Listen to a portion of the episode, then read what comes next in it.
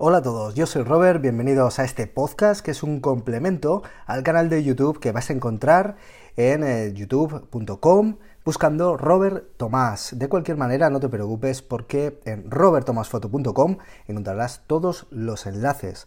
Aprovecho para recordarte que los talleres de fotografía urbana, de composición, de narrativa visual, de retratos en exterior están ya publicados para las eh, ciudades clásicas de Zaragoza, Barcelona, Madrid, eh, Bilbao, Sevilla, Valencia, un montón de lugares a los que te recomiendo visitar en robertomasfoto.com para encontrar el taller que más encaje para compartir un grupo conmigo y seguir desarrollando y aprendiendo la fotografía. Comenzamos.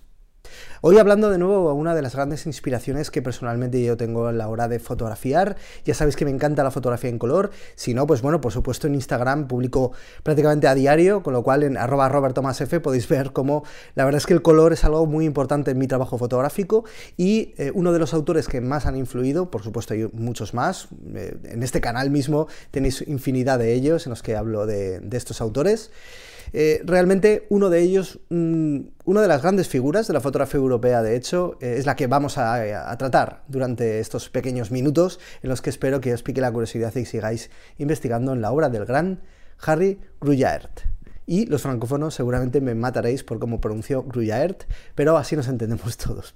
Bueno, este fotógrafo belga, de origen belga, eh, pero que también desarrolló su, parte su gran parte de su trabajo en Francia, realmente eh, es uno de los grandes eh, del color, eh, digamos que su, espíritu pionero, en el momento en el que él, pues dentro de lo que es la gran agencia Magnum, de una gran tradición de grandes fotógrafos documentalistas, de grandes reporteros gráficos, se trabajaba, sobre todo al principio, por supuesto, en blanco y negro. Y él pues, siempre tuvo una, pues bueno, una debilidad por el color. De hecho, una de las grandes características que enfatizaba a este, a este autor y le hacía ser distinto, diferente al resto de, sus compañeros. Y era ese trato tan exquisito del color. A veces, muchas veces, con el tema este del color, de cómo lo tratas, de cómo lo revelas, de cómo lo de cómo lo, de, cómo lo mimas a la hora de, eh, coger un, negativo digital ahora mismo y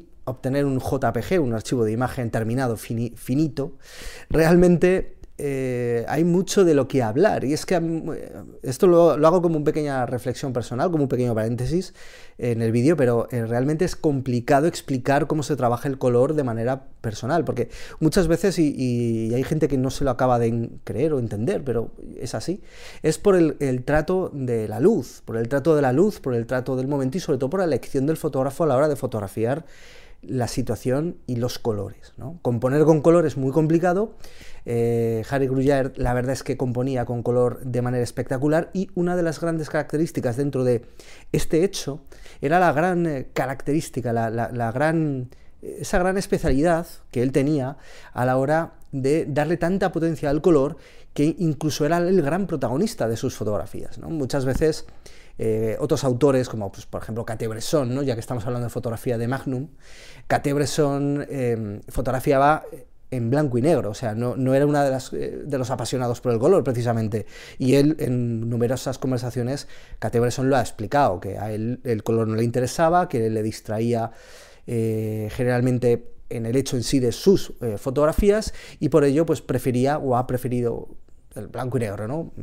Prefirió, mejor dicho, porque ya que Bresson ya no está entre nosotros, pues bueno, prefirió este tipo de, este tipo de tratamiento para, su fotografía. Y esto no es una mera, eh, digamos, elección estilística, sino que es una elección más de concepto. Mientras Cartier-Bresson se preocupaba mucho por el, digamos que por, la, por las personas en sí, por los seres humanos que se cruzaban a su alrededor y que iban contando las historias que él transmitía, a, a realmente lo que le interesaba era integrar también ese color dentro de lo que eran sus fotografías y que era un elemento más eh, complicado que le, que le ponía en aprietos. Realmente el color pone en aprietos, porque el color lo tienes que buscar, como decimos, lo tienes que encontrar, lo tienes que saber fotografiar. Y luego además lo tienes que saber tratar, con lo cual todo se acaba complicando más. Y a Gruyère lo que le, eh, le interesaba sobre todo era el punch, el golpeo eh, moral, el golpeo mm, casi, digamos, de un instinto muy primario que tiene el color cuando lo vemos, porque el color nos afecta de una manera diferente a cada uno de nosotros, es muy visceral. El color es muy, como digo, de sentimientos, ¿no? lo, interiorizamos mucho y, por eso, y por eso mismo, eh, gente como Bresson, gente que le interesaba más el concepto y las ideas, eh, como digo, esas expresiones, esas personas, eh, eliminaban el color porque el color por sí es muy potente. Entonces, claro, por miedo a que se pudiera perder o malinterpretar un mensaje, se eliminaba, ¿no? Gruyère iba un poquito más allá y lo que quería era encontrar cómo te golpeaba ese color, cómo te influenciaba ese color, para luego además contarte historias. ¿no? Y por eso la obra de Gruyère es muy, muy interesante.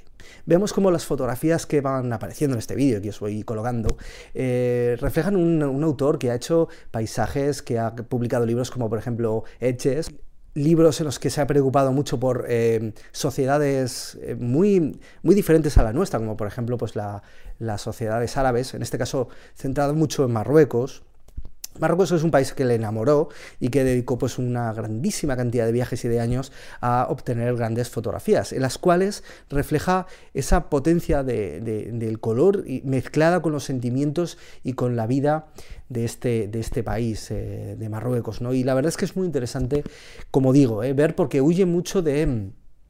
De, otros autores, ¿no? Y la verdad es que eh, a mí personalmente me gusta, me gusta mucho utiliza el color, sobre todo para sus composiciones, y cómo lo utiliza para llevarnos en un viaje interior de sensaciones a través de todas sus fotos. ¿no?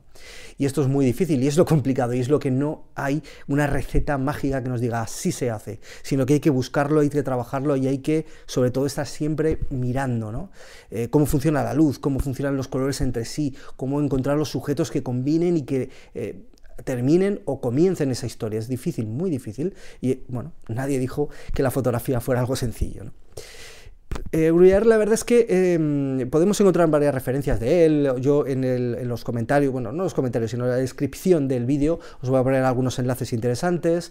Em, también os voy a recomendar alguna bibliografía que podéis encontrar en este caso de, este autor y que, bueno, os pueden adentrar un poquito en la, vida y en la obra de este gran eh, fotógrafo de origen belga, como digo, y uno de las leyendas vivas de, Magnum, de, la gran agencia Magnum.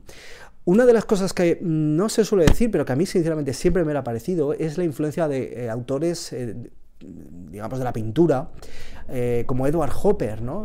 sobre todo en algunas temáticas de sus fotografías, en las que el intimismo, la soledad, el individualismo toma mucho cuerpo ¿no? en las fotografías de Bruguière. Pero bueno, como digo, es eh, un autor que siempre está en constante evolución y que desde, pues, bueno, desde hace un montón de años lleva deliteándonos. Y personalmente creo que no tiene eh, eh, el gran nombre que tienen otros y que, bueno, pues bueno, desde aquí reivindicamos, ¿no? Pero la verdad, mm, me, parece alucinante sus fotografías, creo que es alguien a quien deberíamos seguir inspirarnos y a seguir, a seguir trabajando, a seguir viendo buena fotografía, a seguir trabajando. Y por supuesto os recomiendo que en robertomasfoto.com encontraréis talleres en los que trabajamos mucho todas estas cosas de la luz, todos los temas de eh, cómo fotografiar en ambientes urbanos, cómo descubrir la fotografía que llevamos dentro y la verdad que no puedo más eh, que recomendároslo. Y por supuesto en arroba robertomasf, en mi cuenta de Instagram, donde bueno, vamos publicando